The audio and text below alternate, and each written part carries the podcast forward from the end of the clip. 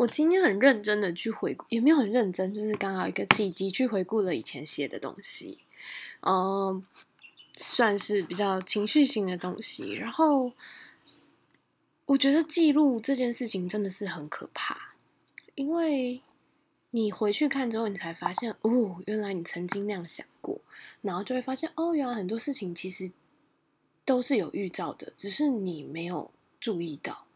虽然之前已经就是。有有想过哦，可能我的状况会每下愈况，可能跟我其实前面有在积累是有关系的。这这确实就是已经有惊叹过一次。但我觉得，嗯，不同时期、不同状态的时候再回顾的时候，哦，那个哎呦的感觉还是很明显。对啊，就是不可小看情绪跟。状态稳定这些东西都都不能都不能小看，因为它可能就是因为太贴近自己了，所以有时候可能他不知不觉有变动，或是不知不觉有状况不对，你也没有办法第一时刻感受到。所以我觉得是一个还蛮还蛮大的认识自己的挑战。然后，呃，我觉得可能春天到了吧，就是。白天的时间变长了，这件事情好像多多少少可以让人觉得一天天亮的时间比较多，好像需要打起精神的时间也会拉长。这这有点有趣，就是我之前最严重的时候就是抗拒白天嘛。那现在让我觉得好玩的事情是，嗯、白天没有那么讨厌，我以前也是很日行的动物，我以前也没有办法天天熬夜，然后我其实也是十二点就要睡的人，就是当然会为了做事情熬夜，但我的状况是我会想尽办法把所有事情高压的在十二点以前完成，然后隔天早点起，这其实才是我过去的某一个规律，然后也遵循了非常非常久。呃，重新开始感觉，哎，我好像有点想要回去那个规律的这个心态突然跑出来的时候，我其实是惊讶的，是有点，对啊，是有点惊吓的，就啊，我好像有机会可以重回某一种正轨、某一种轨道，或是也许我可以再重新尝试一下我最佳状态的时候，虽然我不确定那算不算最佳状态，还是是压抑的状态。可是，也许有可能，那个时候的工作的状态其实才是最适合我的，只是我现前阵子很抗拒而已。哦，就会有一些在想说，嗯，是这样吗？是这样吗？然后就脑子里就会想很多。然后上礼拜有一个就是量表，就是课堂上有一个量表，他就是在讲呃焦虑跟做。Do 了，就是从事，就是你如果有在做的话，你的焦虑就会在就会降低。所以比起做得好不好这件事情，要先想办法让自己在做事。这个做事不一定是要什么多大的事情，就是你你只要让自己一直保持在有一个动能，做一些很简单的事情，让自己保持一些很小很小的，就是每天都有那种哦达成目标了的那种感觉。就会好一点。然后我觉得挺好玩的是，就是反而上边的上礼拜的一篇文章，就是在说，呃，有一个非常非常知名的学者，然后是 被认为是产量很高的学者，就是研究学术出版很高的一个学者，他也有写作焦虑跟写作障碍的问题，然后他的方法是告诉自己。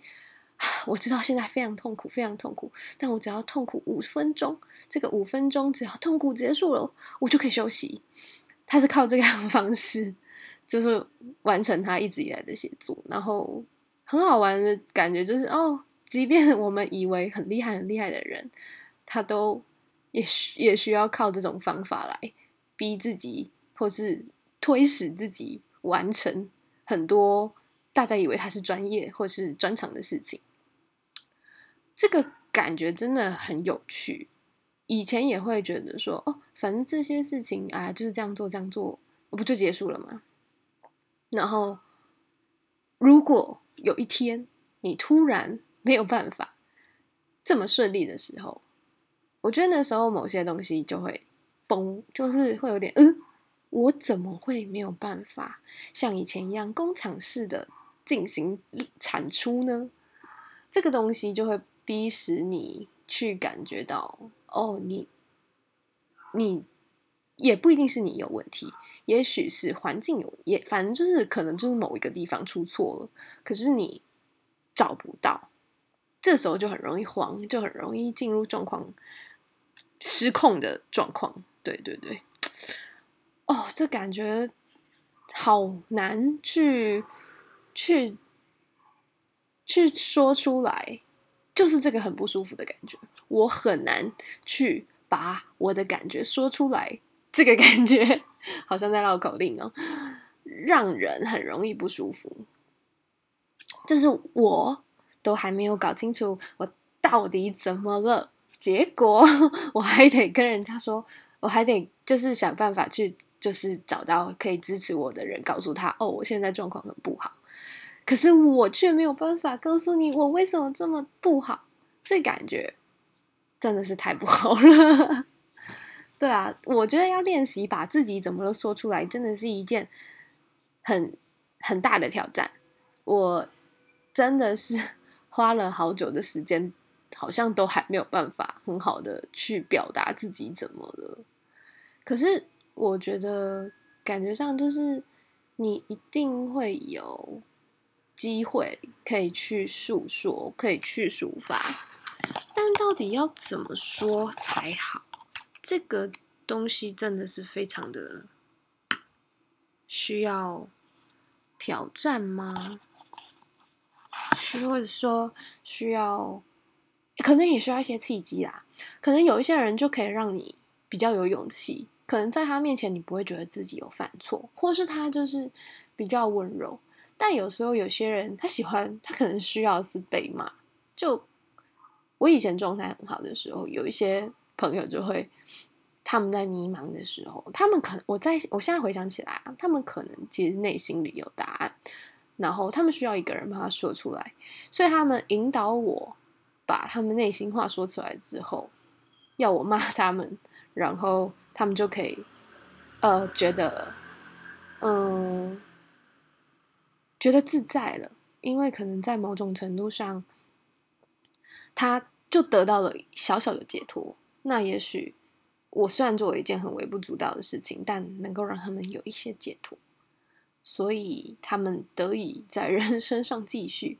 即便也许他还是没有办法达成他真的想要的事情，可是至少他还可以先继续将就的活下去。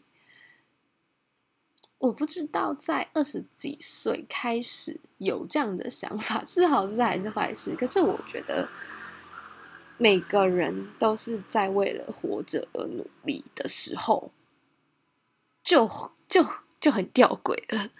就是生命的美好什么的，就是我们都已经知道，哦，它没有那么简单，它没有那么单纯。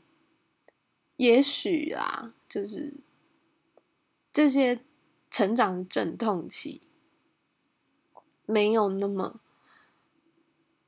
可以轻易的被说明、解释，或者是去阐述的很漂亮，因为它就是一个模糊不清、摇摆不定，然后很。很无法预知，有很多变数跟不可控的因子等等等等，然后我们也没有答案，甚至是没有任何人会有你生命的答案。不能用甚至，反正就是真的，就没有人会有你生命的答案。这种感觉就很糟啊！就是可能你曾经以为是答案的东西。或是你坚信很久的东西，我觉得这感觉就很像。如果，呃，海贼王 演到最后，One Piece 本来是目标，但虽然我我自己会翻译成就是哦，我觉得其实 One Piece 最大的宝藏就是他的伙伴嘛。但如果了，就是今天他终于到达，终于有机会，就是那些追求 One Piece 的人终于抵达了，可是却其实根本没有 One Piece 的时候，那个感觉，我我觉得就是这种感觉让人很不好。我觉得会，我觉得会失失去很多信信心吧。对啊，就是啊，我这一路上确实也很宝贵。可是我那个引以为目标的东西，竟然是一场空吗？那我是不是也只是安慰我自己说，这一路上的过程没有白费，他们也是得到。可是我真正向往的那个目标呢？我不可能不失落啊！但好像我们也必须表现的不失落，才是长大。但真的是这样吗？我觉得是一个很值得去思考，还有去不定期的问问自己：现阶段我要的是什么？五年后我要的是什么？十年后呢？但是绝对不能给自己一个肯定的答案，就是要让自己保持弹性，才不会可能在某些时候崩溃。这算是。这算是某一种成长吗？我也不确定。但我觉得，就是慢慢会有一个自我保护机制，就是人生的目标是一直可以变动的，就是梦想也可以只是很平凡的事情。我后来才才理解到，越看清楚。的时候，也许是越看不清楚，但只要你相信，你相信的不是坏事，或者是你觉得你现在相信这个东西可以让你舒服，那就那就这样相信吧。但如果你现在很不舒服，也许可以试着去找一点点没那么困难，但是可以让自己稍微去相信的。信念、人、事物都好，反正就是无论如何，就是想办法让自己过得好受一点就好了，一起度过这个阵痛期。